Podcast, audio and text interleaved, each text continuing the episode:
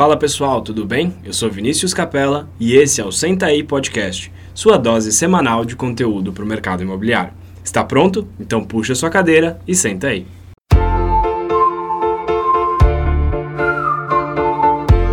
Fala pessoal, bem-vindos a mais um episódio do Senta aí Podcast. Eu sou Vinícius Capella. Hoje eu estou aqui com o Vini Pinedo. Fala Vini. Fala pessoal, tudo bem? E hoje, nosso convidado mais que especial, estamos aqui hoje com o Juarez Gustavo Soares. Juarez, obrigado pela presença, bem-vindo ao nosso podcast. Eu que agradeço. Obrigado, Vinícius, obrigado, Pinheiro. Vamos lá, Juarez, para a gente começar, eu gostaria que você contasse um pouquinho aí da sua, da sua história, como é que você chegou no mercado imobiliário e também quem é o Juarez, conta para gente. Muito bem, tenho 49 anos, eu sou casado, tenho dois filhos, um, dois meninos de 20 e 16 anos, e comecei muito novo e, por acaso, no mercado imobiliário. Eu havia recém entrado na, no curso de Ciências Econômicas na Universidade Federal aqui do Espírito Santo e fui convidado por uma amiga cujo pai tinha uma, uma, uma imobiliária a trabalhar num plantão de vendas de um empreendimento que eles lançariam em Guarapari durante o verão. A gente já passava o verão lá em Guarapari, era perto do apartamento dos meus pais, a época lá. Eu falei: ah, quer saber? Eu vou aceitar. É, eu já vou estar lá mesmo. E o lançamento foi um tremendo fracasso, assim, mas acho que o gerente à época dessa imobiliária gostou da, da minha forma assim de atuar e eu também fiquei curioso com o mercado imobiliário e eu voltei e continuei trabalhando é, como corretor é, com horário limitado porque eu tinha que conciliar com, com a, a faculdade e logo assim comecei a vender e tem um resultado muito legal. Isso foi em 1990. Eu era garoto. E não muito tempo depois, em 1992, a gente abriu a nossa imobiliária aqui no, no estado, é, junto com a época com dois sócios, e, e foi a Atual Imóveis, e permanecemos assim no, no mercado de uma forma muito ativa, uns meninos à época novos, fazendo um trabalho um pouco diferente, é, com um pouco mais de, de qualidade, talvez, para o que o mercado à época estava acostumado é, de maneira que a gente se sobressaiu assim é, muito bem. E em 2007, naquele ciclo de a nossa imobiliária nessa época já tinha 15 anos, já estava absolutamente estabelecida.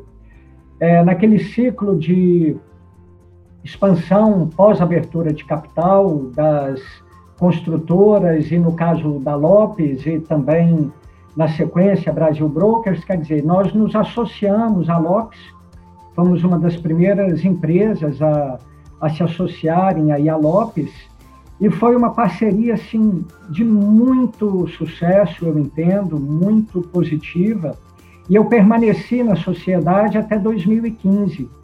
Em 2015, nós fizemos uma, uma mudança, e eu também, assim, buscando alguma Sabe, aquele momento que a gente se pergunta um pouco como você quer viver a segunda metade da sua vida? Eu estava lá com os meus 45, 44 para 45 anos, então eu queria fazer algumas outras coisas. Então eu deixei a sociedade da Lopes. A Lopes permanece aqui no Espírito Santo, fazendo um trabalho ainda é, fantástico, especialmente com lançamento, é, junto com meu ex-sócio, né, à época e eu permaneço também é, ligado à, à, marca, mas eu tenho atuado fora do varejo, atuando com desenvolvimento de, de negócios, áreas, incorporação. E, e, e dei asas, vamos dizer assim, para essa nova, para esse novo momento que eu queria viver. Eu iniciei então um curso de mestrado na, no INSEAD, na França, um curso até muito apropriado para o momento que eu vivia, porque era um curso em change, ou seja, em gestão de mudança e, e transformação.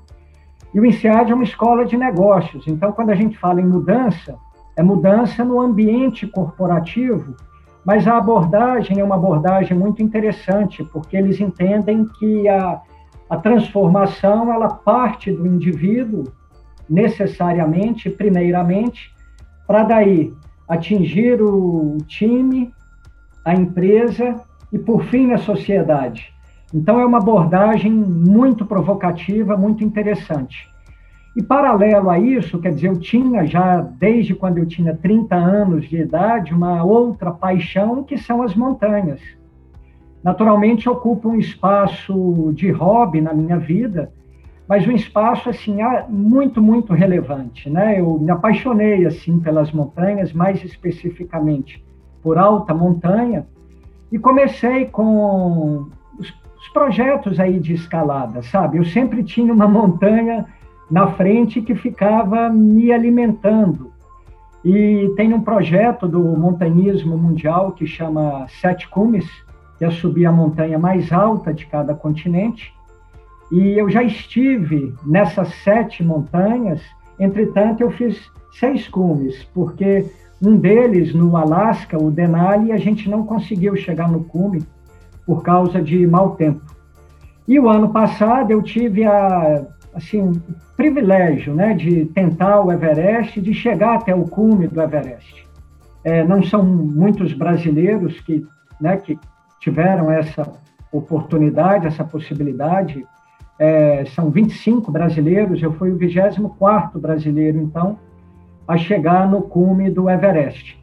Então, hoje, a minha vida, ela está relacionada a, a, a minha experiência profissional em mercado imobiliário, a minha, as minhas experiências de montanhismo, a, a, minha experiência acadêmica, e eu coloco tudo isso no liquidificador para, além do meu trabalho é, com, com, com mercado imobiliário, é, eu tenho trabalhado, atuado muito com educação é, corporativa, com educação de lideranças.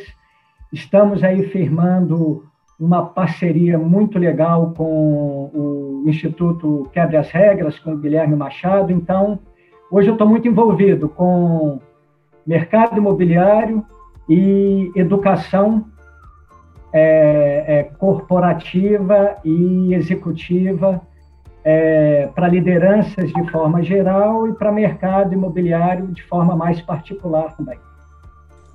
Muito legal, muito legal sua trajetória, Juarez, e com certeza eu quero explorar um pouquinho aí de cada uma dessas etapas. Para começar, uma coisa que eu queria explorar com você é o seguinte: bom, você começou no mercado imobiliário na década de 90. É, o que, que mudou de 90 para hoje? Quais são as grandes diferenças que você vê no mercado imobiliário daquela época para hoje?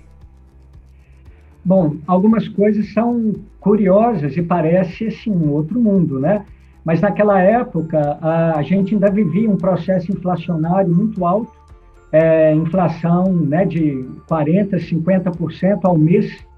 Então era uma coisa absurda. Os preços eram dolarizados e as pessoas compravam imóvel, chegavam na sua imobiliária com uma mala de dólares lá e a gente saía fechando sala para contar dólar, né?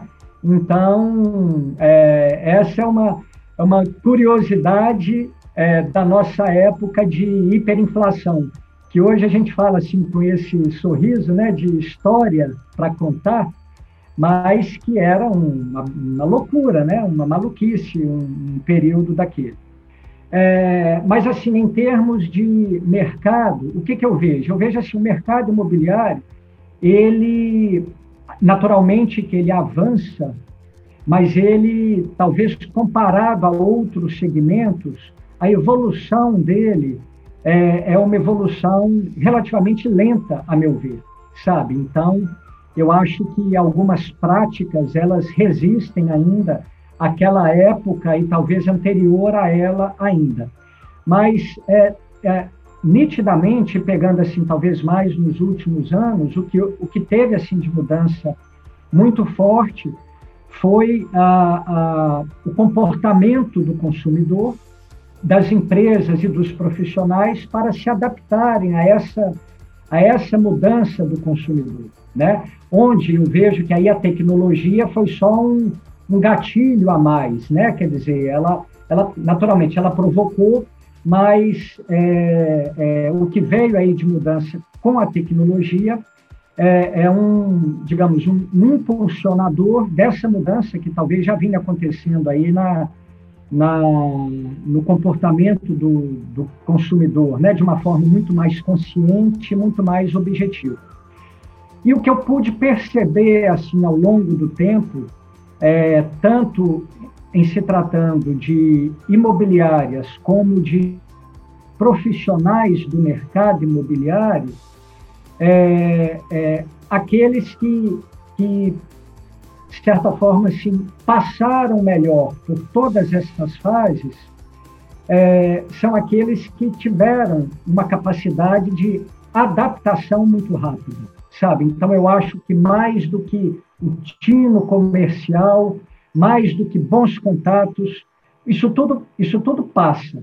O, o, o, as ferramentas comerciais, elas mudam um pouco, os contatos, eles mudam é, é, de, de peso de valores, é, de maneira que o que a gente acaba tendo que se apegar um pouco é a nossa capacidade de reagir rapidamente a essas mudanças, né? Ora, e se possível, antevendo-as, é, mas quando não, reagindo muito rápido, né? Quer dizer, não ficar, ter uma estrutura onde você possa fazer essa manobra de maneira a responder a, a, ao momento daquele mercado, né? E eu acho que isso ficou mais visível ainda nesses últimos meses, né? Porque a velocidade de adaptação e reação teve que ser muito maior do que tinha sido nos últimos, talvez, 20, 30 anos com, com o coronavírus, com a pandemia. É, e faz todo sentido isso que você falou, Jones. E ainda, ainda nesse assunto, é, o que, você acha que não mudou? O que, que você acha que são os comportamentos que se mantiveram aí ao longo desses anos uh, e que, que são bons para o mercado. Como é, que, como é que você enxerga esses comportamentos que continuam existindo? Bom, eu penso que, em primeiro lugar, o ativo imóvel. A gente atua no mercado muito resiliente. Né? O, imó o, o mercado imobiliário, como business, ele é um mercado resiliente justamente porque nós trabalhamos com um ativo é, muito poderoso, né? que ele proporciona segurança ele proporciona é, é, rentabilidade, é, é, quer dizer, valorização patrimonial ao longo do tempo. Se a gente pega os gráficos de comparação de imóvel com outros índices no, no médio e longo prazo, o imóvel está sempre muitíssimo bem, muitíssimo bem posicionado, né? Então eu penso que o, o fundamental no nosso business permanece, que é o ativo imobiliário como um bem muito poderoso, como segurança e como valorização de médio e, e longo, de médio e longo prazo. Ô Juarez, eu achei bem interessante a sua história, como um todo e toda a sua experiência que você tem de mercado imobiliário. E certamente trouxe muito conhecimento, precisou estudar muito e aprender muitas coisas para chegar aqui onde está hoje. E fazendo um paralelo com a sua experiência com montanhismo e você, necess, você necessitou estudar, certo? Não se escala uma montanha da noite para o dia. É, fazendo um paralelo com o mercado, o quão importante é o conhecimento para você conseguir chegar no topo? O quão você considera o aprendizado constante uma, uma necessidade hoje em dia? Bom, o, primeiro, assim, é, duas coisas que eu gostaria de colocar, né, em relação a, a isso que você trouxe, é, Vinícius, né, aprendizado. Então, é, primeira coisa é que eu sou um absolut, absolutamente apaixonado em, em aprender. Eu tenho muito, muita sede, assim, de, de, de aprender, sabe? É, claro, questões relacionadas a, ao nosso negócio, mas, assim, de forma geral, sabe? Está com a cabeça com o, o, o radar é, aberto, né? Para aprender, aprender, para estar tá, é, é, com essa, talvez, essa mentalidade, assim, né, de, de, de aprendizado. É, e trazendo, né, em segundo lugar, trazendo isso, assim, fazendo essa associação, né, de montanismo com o mercado imobiliário, a, a gente talvez possa segmentar esse aprendizado de algumas formas, né? Então, parte dele é técnico, e aí é, isso vale para montanha, isso vale para né, qualquer, qualquer profissão e qualquer é, é, atividade profissional, qualquer negócio. Então, tem a questão técnica que ela é muito relevante. É, a questão, no caso da montanha, né, a questão física é absolutamente relevante também, né? Então, é, não, não, basta, não basta ter a técnica e não ter uma, uma capacidade física. É, talvez assim a gente traduza essa capacidade física para mercado imobiliário, a gente, a gente falando aí de conhecimento de mercado. Né? Uma coisa são técnicas, outra coisa é conhecer o mercado onde você está atuando.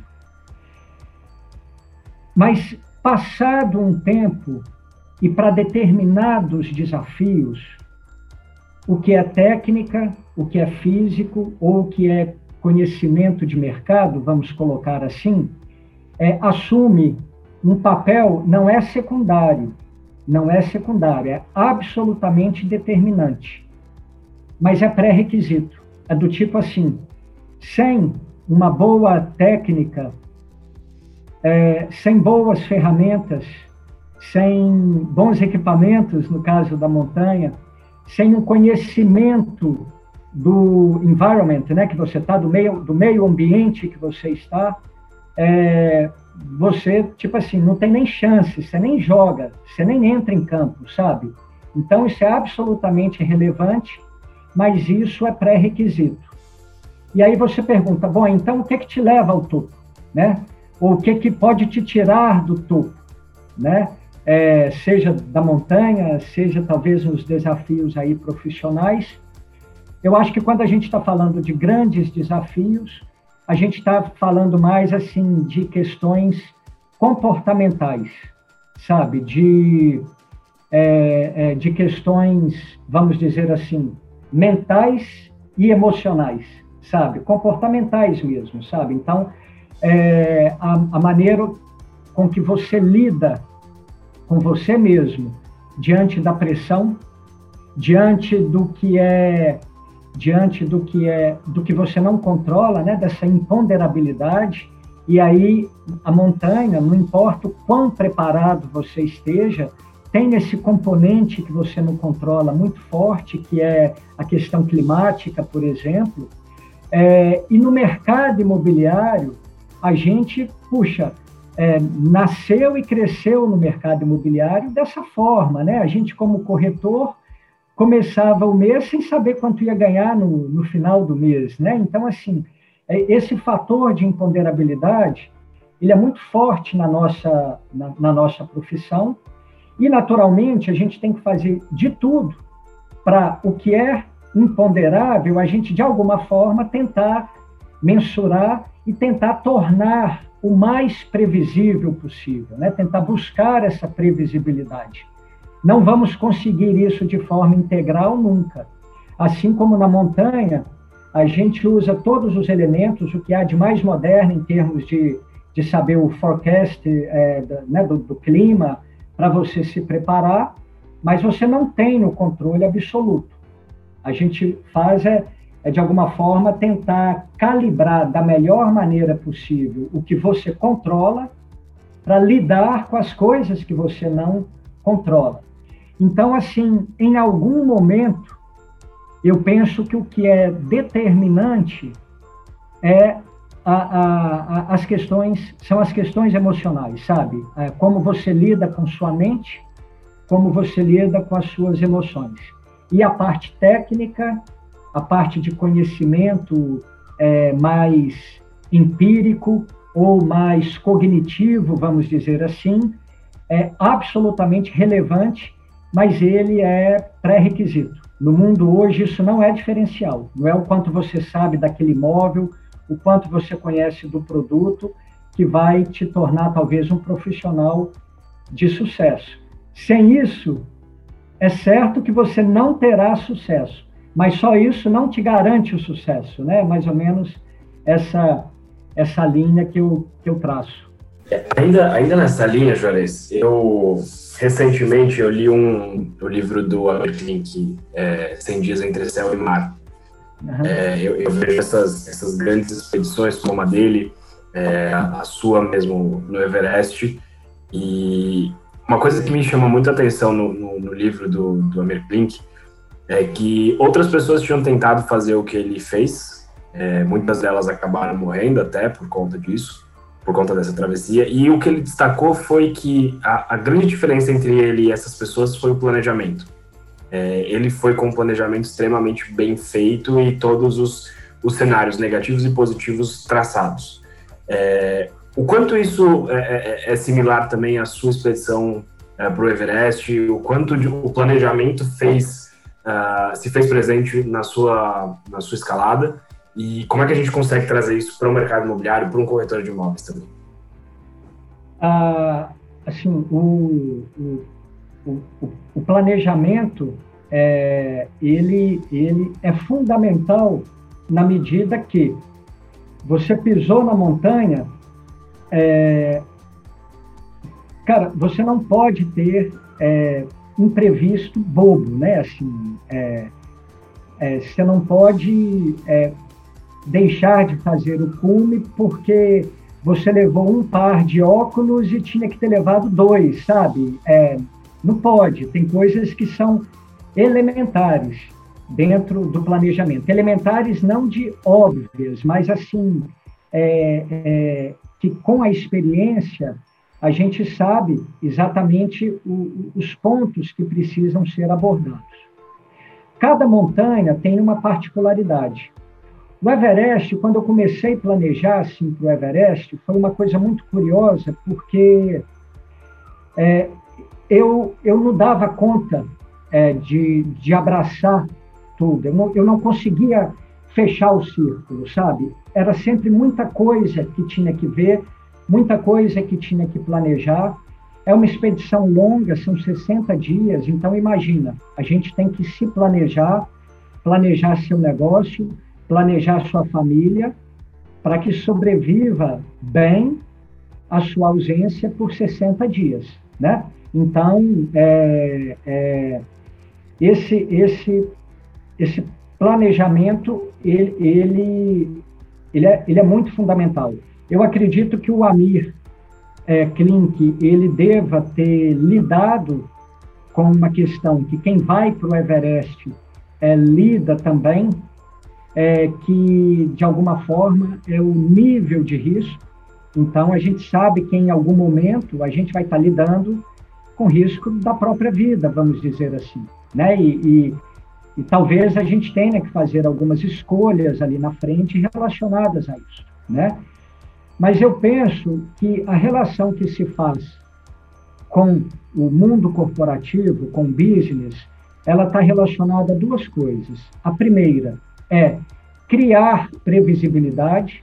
Então, você tem que desenhar todos os cenários. E desenhar todos os cenários é, bom, se acontecer isso, o que, que eu faço? Eu venho para cá ou eu venho para lá? Porque algumas decisões é, na montanha a gente não tem muito, muito, muito tempo para tomá-las. Então, esses cenários eles têm que estar muito bem definidos. E talvez o nosso negócio também, algumas decisões a gente precisa tomá-las com muita, com muita urgência, talvez, né? É, então, é, é, é eu vejo o planejamento no, no desenho dos cenários e na análise de risco. E aí eu penso que a gente pode categorizar esses riscos.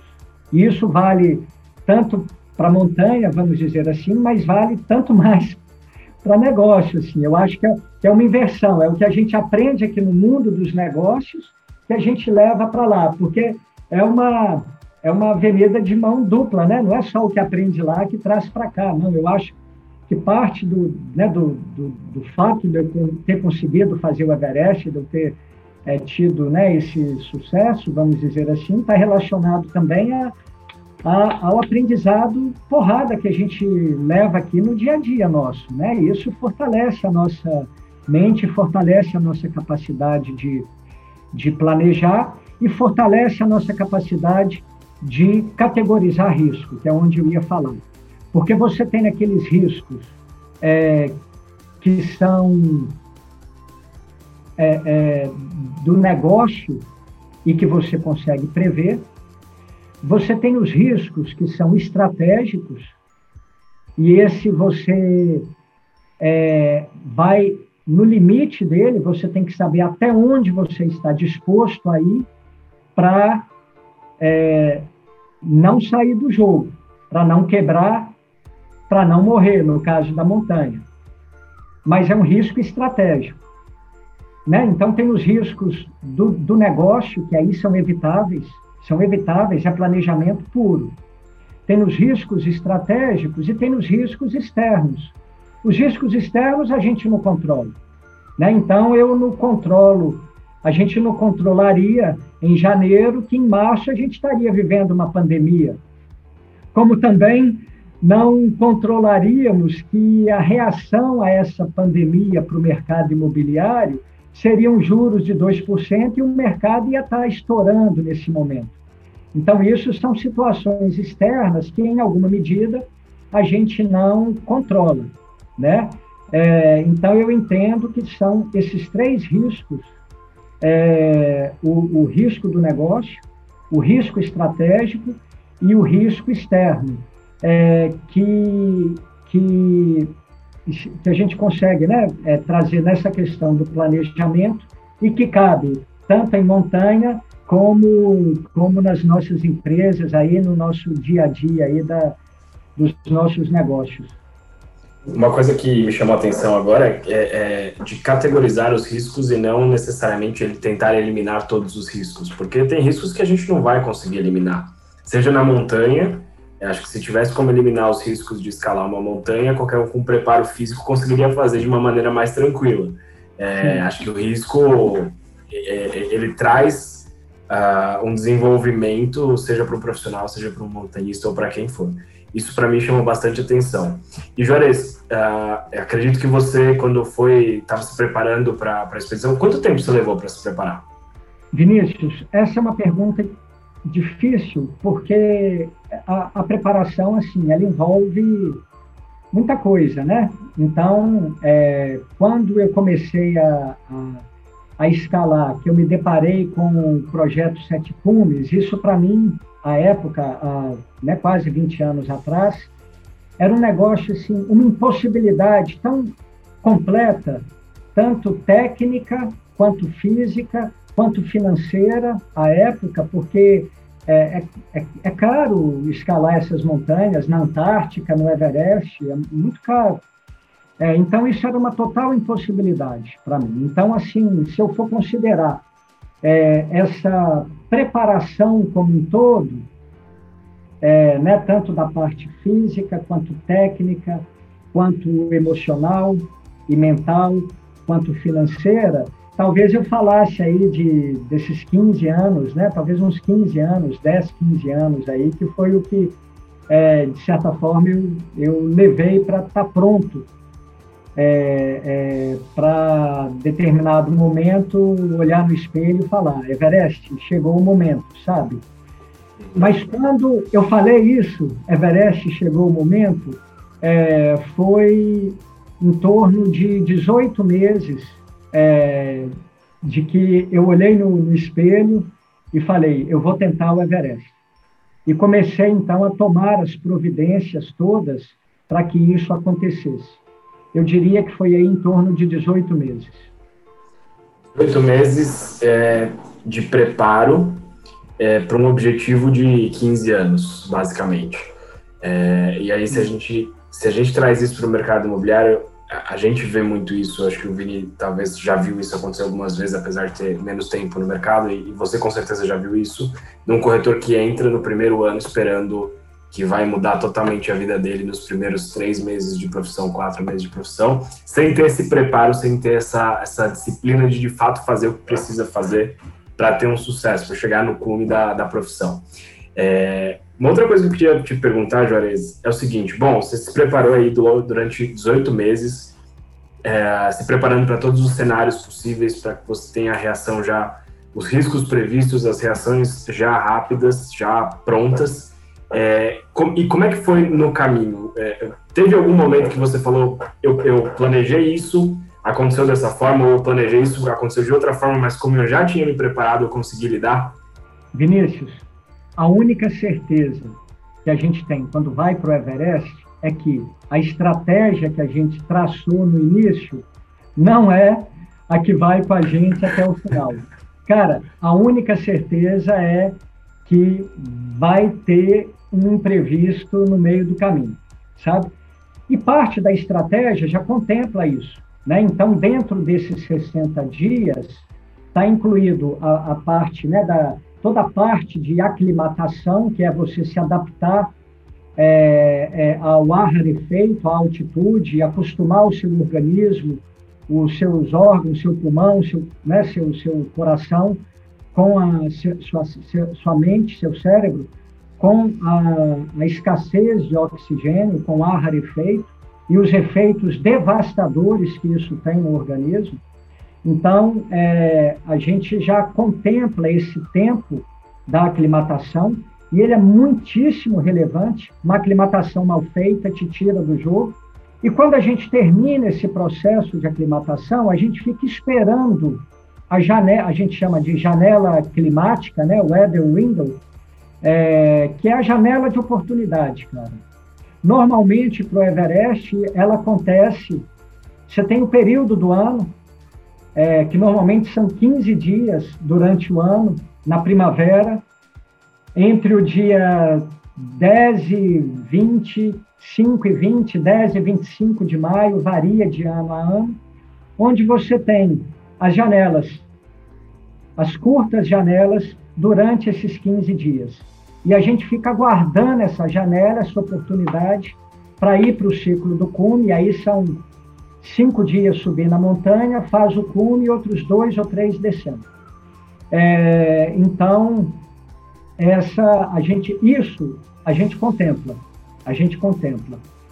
Só que nesse meio do caminho você pode ter as surpresas em relação a, ao clima, mas tem uma outra coisa, cara.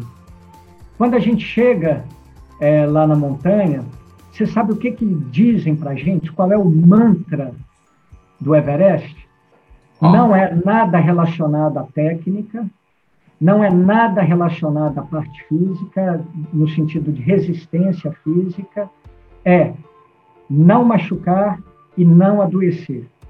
Essa é a regra de ouro para uma expedição bem sucedida ao Everest.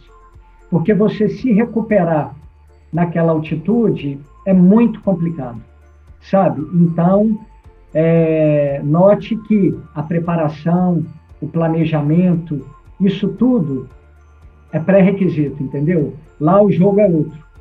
E eu penso que aqui também, eu, eu penso que aqui o, o jogo nosso aqui é um pouco esse, sabe? É cuidar dessa parte, é, cara, é da parte mental e emocional.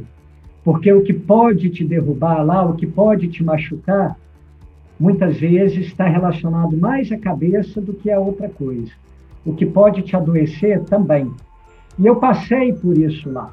Né? Então, é, eu concluindo aí os meu, o meu ciclo de aclimatação, indo aí para a última rotação de aclimatação, que a gente chama, é, eu escorreguei assim de uma forma muito boba e e machuquei, eu, eu, eu, senti a lombar, e a lombar é minha velha conhecida, assim, eu somatizo estresse, ansiedade, tudo na lombar. Então eu caí assim, falei para o Sherpa, que era o guia que estava comigo, falei, Passangue, cara, podemos voltar que hoje eu não consigo continuar. E voltamos, e eu fiquei na barraca, não conseguia levantar. E ali, quer dizer, quando minha ficha começou a cair, é, é, eu falei, caramba, eu, eu vou embora, eu vou embora, porque eu machuquei, eu no nível do mar, quando eu machuco a coluna, eu levo 10, 15 dias para recuperar, aqui no campo base, a 5.600 metros, quanto tempo eu não vou levar? Em Vitória, com massagem, acupuntura, carinho da família, minha cama, eu levo esse tempo dormindo lá no, no, chão da barraca, um frio desgramado, quanto tempo eu não vou levar? Então, assim, é, minha ficha caiu. Mas junto com essa ficha, e veja que coisa, eu havia feito a minha tese de mestrado sobre essas armadilhas mentais no processo de tomada de decisão. É, baseado né, na economia comportamental. Né? Então, assim, como que muitas vezes a nossa mente de maneira inconsciente, ela trama certas armadilhas. E o que estava relacionado a essa armadilha? Né? Quer dizer, tinha um trecho da montanha lá chamado Cascata de Gelo de Cumbu, que era um trecho muito complicado, muito técnico, muito perigoso, é onde mais acidentes e mortes ocorrem no Everest, e a gente tem que passar ali a, a, todo o ciclo de aclimatação. Então a gente passa seis vezes ou oito vezes ali na cascata de gelo. E de alguma forma minha relação com a cascata de gelo estava ruim. E foi esse processo meu de, de machucado, é, eu acho que teve relacionada a, a, a, essa armadilha mental, a uma autossabotagem, sabe? A minha mente tentando me proteger do que ela entende que poderia ser um sofrimento, que poderia ser um risco. E quando essa ficha caiu, com essa clareza para mim, foi de certa forma o, o gatilho que eu consegui para virar essa chave também, sabe? E falar não, é, tá tudo errado essa relação. É, eu preciso um pouco mudar esse, essa, oh meu Deus, mais um dia na cascata de gelo, né? E eu lá caído, tipo assim, oh meu Deus, por favor, me dê mais um dia na cascata de gelo para eu tentar. Então, a partir daquele momento, minha mente toda ficou. Eu, eu não consigo pensar no cume. Se eu pensar no cume, eu vou quebrar de novo aqui na frente, porque eu não vou dar conta. Eu só quero ter a minha chance de ir para o ciclo do cume. Eu quero tentar. Eu quero ficar aqui até quando eu puder. Eu quero tentar. E aí, cara, isso assim, me deu um alívio muito grande. Eu tirei um peso das costas, porque eu, de certa forma, assim, ficava é, é, vivendo só aquele dia, sabe? Então, ok. É claro que o cume estava na minha cabeça, claro que eu queria fazê-lo, mas eu só tinha que dar conta daquele dia, sabe? É, do, da tarefa daquele dia. Então, eu vejo que essa relação entre o objetivo principal, mas você só viver aquele dia, só ter que dar conta da tarefa daquele dia, traz um, um certo alívio, um equilíbrio, e talvez assim um, um, uma forma de, de aproveitar a jornada né, muito grande, porque o, o cume deixa de ser o objetivo em si, né? Você quer aproveitar aquela jornada, você quer viver cada dia daquilo, sabe? Você quer ter o dia de hoje e concluir o dia de hoje, a tarefa de hoje e para o dia de amanhã. Então, é, isso, é, nessa questão é, mental e emocional, é, foi um fator muito determinante, sabe? E eu acho que, se a gente considerar o ambiente corporativo de alta ansiedade, de um estresse que muitas vezes a gente não consegue lidar com ele, é, de uma pressão muito grande, é, cara, adoece as pessoas, entendeu? É, por isso que tem hoje o burnout, por isso que tem um tanto de gente aí no ambiente corporativo é, é, adoecido mentalmente. Esse é um tema tabu, né? Ninguém traz isso à tona porque, de certa forma, denota uma certa fragilidade. As pessoas acham que é mostrar uma fragilidade você trazer um problema desse, né? E aí eu acho que a gente confunde muito é, é, dentro do que é performance, a gente confunde muito performance, a gente liga performance muito mais à intensidade de trabalho do que a, a energia que você utiliza, sabe? E aí, se a gente considera a energia que a gente utiliza, ora, os momentos de descanso, de recover, né, de recuperação, eles são tão importantes quanto os momentos de atuação efetiva.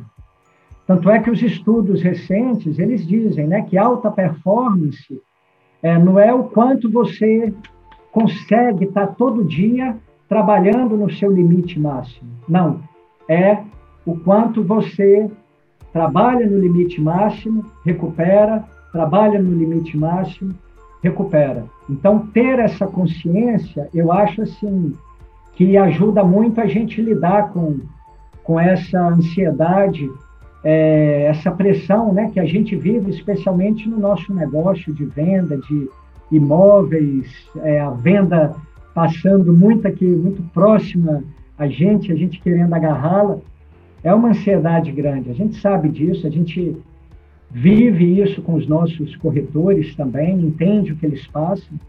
E eu acho que calibrar isso, trazendo esse componente é, do objetivo final, mas do viver e cumprir a tarefa de hoje, e entender performance, não como intensidade de trabalho tão somente, mas como equilíbrio né, da sua energia física, mental, é, emocional e espiritual, eu acho que faz um, uma diferença muito grande. Foi o que me levantou lá no Everest quando eu caí, entendeu? É, o que me deixou pensando aqui em relação a trazendo um pouco para o mercado imobiliário essa parte, esse seu acidente, esse seu tombo, é que você passou depois a pensar por tarefas, né? A, a, compartimentalizar cada parte do, do processo para chegar ao todo. Porque se você não passasse por uma parte, se você não passasse pela aclimatação, é, por todos esses pontos, você não chegaria lá. Não tem como você ir direto, chegar lá, subir para o cume de uma vez e pronto, né? Não é tão simples assim. E num processo de venda, num processo no corretor de imóveis, é a mesma coisa. Você tem que seguir o processo, não tem um atalho que você possa pegar para chegar é, até o final mais rápido, né? Não, não tem, não tem. Eu até tenho uma apresentação minha que o título dela é Não tem atalhos para chegar ao cume. Não tem atalhos. Então você vai ter que cumprir cada etapa, cada etapa daquela e cumprir bem cumprido, senão também ali na frente cobra o preço, sabe? É, e, e, eu acho que a gente tem que aprender também, Juarez, a lidar bem com cada uma dessas tarefas e com cada parte desse, desse processo, porque com certeza tinha alguma coisa que você não gostava na escalada, mas que você teria que fazer. É, e se você faz não gostando, fica muito pior. Quando a gente passa a entender que aquilo faz parte do processo para a gente chegar no que a gente quer, na parte que a gente vai gostar, é, a gente tem que mudar um pouco a visão. Então, um exemplo, se você não gosta de conversar com proprietários, por exemplo, mas você sabe que conversar com proprietários vai te fazer vender mais, é, você tem que começar a gostar de conversar com o proprietário, a se apaixonar pelo processo para que o todo seja positivo para você, não só quando você está lá no cume. E uma outra coisa que, que me veio na mente é o seguinte: você pensou em desistir em algum momento na, na subida? Veja bem, é, eu tive que encarar alguns fantasmas, né? Ou algumas verdades e normalmente encarar a verdade é um lugar muito incômodo, porque as verdades normalmente são inconvenientes, cara. Quando a gente diz em verdade, a gente está tendo que encarar aquilo que a gente gostaria de varrer para debaixo do, do tapete, né?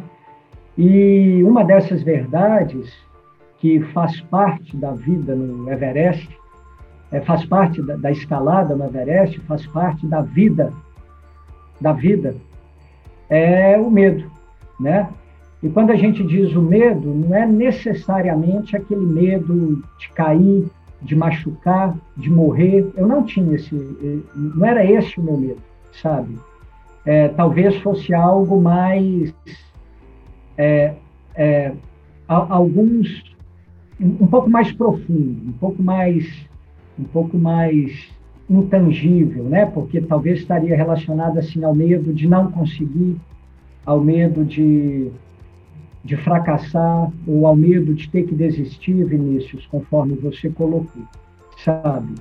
É, não, conscientemente eu não pensei em desistir, conscientemente não.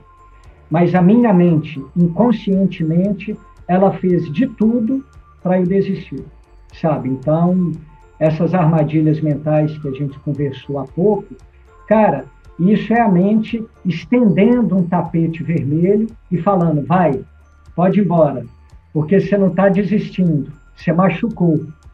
Então, tá aí, ó, tá aí o argumento, tá aí a desculpa. Pode ir. Então, é, conscientemente, eu não pensei em desistir, mas inconscientemente, a minha mente fez tudo para eu desistir. Por isso que eu vejo e eu falei logo no início que o que faz a diferença em determinado momento crítico no, não é a, a, preparação e o planejamento lá, é a sua capacidade é, mental, nesse caso, de tomar consciência do que está vindo de forma inconsciente, sabe? Então, assim, se eu não tivesse dado esse clique de que, opa, isso pode ser um processo de autossabotagem, pode ser minha mente, é, eu, eu não teria recuperado, sabe? Eu teria ficado lá mesmo, e aí teria tido que voltar. É, então, então, eu não pensei em desistir. Mas aí entra uma outra questão. A linha que separa a perseverança da insensatez é muito tênue sabe? Então, essa perseverança a todo custo, ela não necessariamente é, é positiva, né? Então, assim, é, tem uma zona cinzenta aí entre essa perseverança, talvez burra, e a, a loucura, a insensatez, né? De você ir, puxa, e, e a, a maioria das mortes em alta montanha ocorrem por causa disso, sabe? A pessoa ela vai, ela estica a corda para chegar no cume, só que montanha, diferente assim de uma maratona, maratona você cruzou a linha de chegada, acabou. A montanha, você chegou no cume, você está no meio do caminho, você tem uma montanha toda para descer.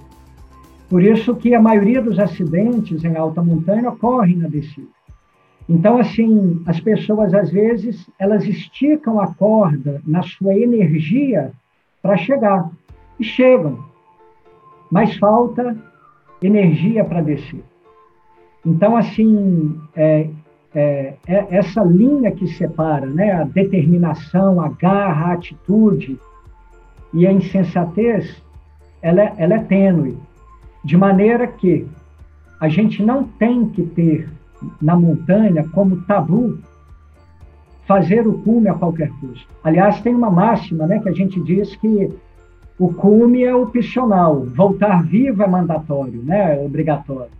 Então, assim, o cume não pode ser uma obsessão. Tem que ser, sim, um objetivo, um desejo, uma meta muito forte. Mas espera aí, se não deu, cara, a montanha continua lá. Talvez eu tenha outra oportunidade de tentar ali na frente. E, ademais, tem outros valores que, para mim, são mais importantes do que o cume de uma montanha. Né? Então, a minha vida, minha família, enfim. É, é, e, e, assim eu vejo também é, nos, na, no mito do sucesso profissional a qualquer custo, sabe? Eu acho que a garra, a determinação, cara, isso é fundamental. Sem isso, não tem Everest, não tem cume, não tem nada, não tem nada. Mas é, peraí, é, quais são os seus valores, sabe? O que que, que que te limita? Qual é a, a, a linha a qual, a partir daí, você não pode cruzar? Sabe? Isso tem que estar tá muito claro. Isso tem que estar tá muito claro. Porque se você precisar recuar, recue, sabe? É uma linha que daqui eu não passo.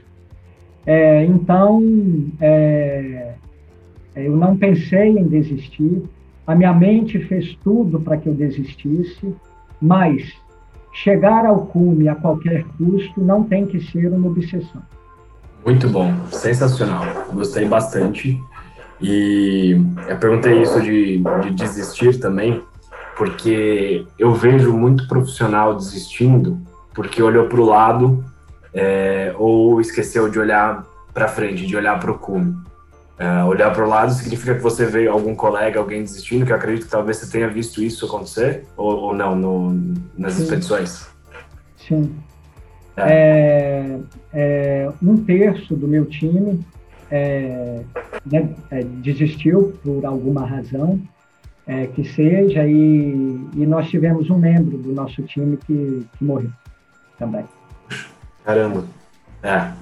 E, e, e, às vezes se a gente se a gente olha muito para o lado para as situações que estão acontecendo a gente acaba sendo levado pela onda também né acaba que bom se, se, com ele foi assim comigo pode ser assim também é melhor eu não seguir em frente e por fim desiste de algo que pode ser muito bom para você para sua família etc é, e olhar, esquecer de olhar lá para frente porque às vezes a gente fica muito preso em um único momento em uma única tarefa ou em um único momento mais difícil e esquece do que está para frente, né? Acho que esse é um paralelo interessante. Eu nunca escalei uma montanha, mas estou pensando aqui as coisas que você está falando me fez raciocinar dessa forma em relação ao mundo de negócios. Né?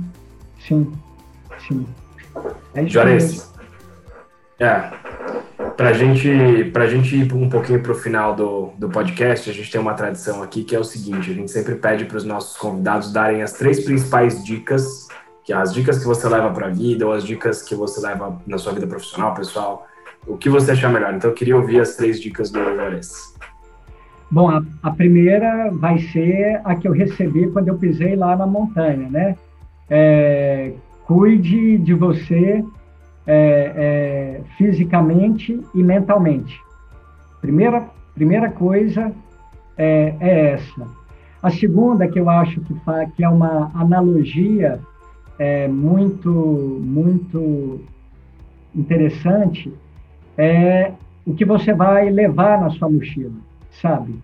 É, tanto o que você vai colocar como o que você vai tirar.